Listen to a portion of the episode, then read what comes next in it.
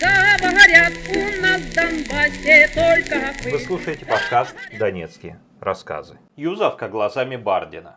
Донецк часто попадал в эпицентр событий, которые меняли вектор истории. Не прошла мимо и гражданская война, о которой осталось немало обрывочных воспоминаний.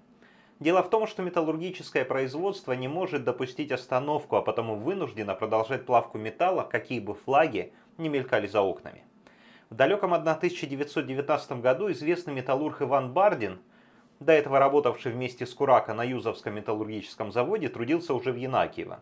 Но с шахтерской столицей все равно был связан, так как многочисленные склады и государственные учреждения находились здесь.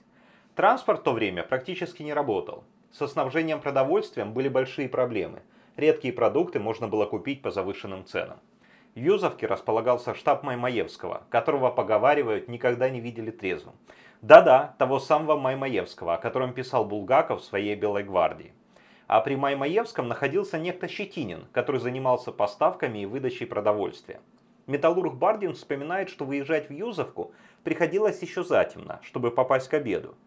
Заседания проходили вечером, а уже ночью, дав лошадям отдохнуть в Макеевке, можно было вернуться назад в Янакиево.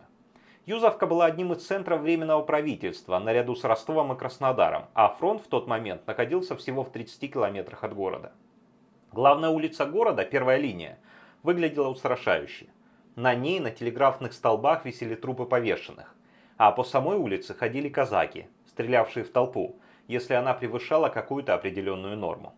Нередко можно было увидеть и бронемашины, зато рестораны с полным комплексом развлечений работали в полную мощность. Это был самый настоящий пир во время чумы. А Красная Армия все приближалась. Это вселяло некоторый страх, хотя многие усматривали за парнями в буденовках совершенно новый порядок. Так один из офицеров со страхом рассматривал шапку красноармейца со звездой, и ему казалось, что звезда предупреждает о грядущих роковых событиях. Он торопливо, теребя шапку в руках, постоянно повторял, ведь мы имеем перед собой не сброд, а регулярную армию. Март 1919 года был временем перемен и потрясений. В один из дней Щетинин не пришел на заседание. Он исчез вместе с остатками продовольствия.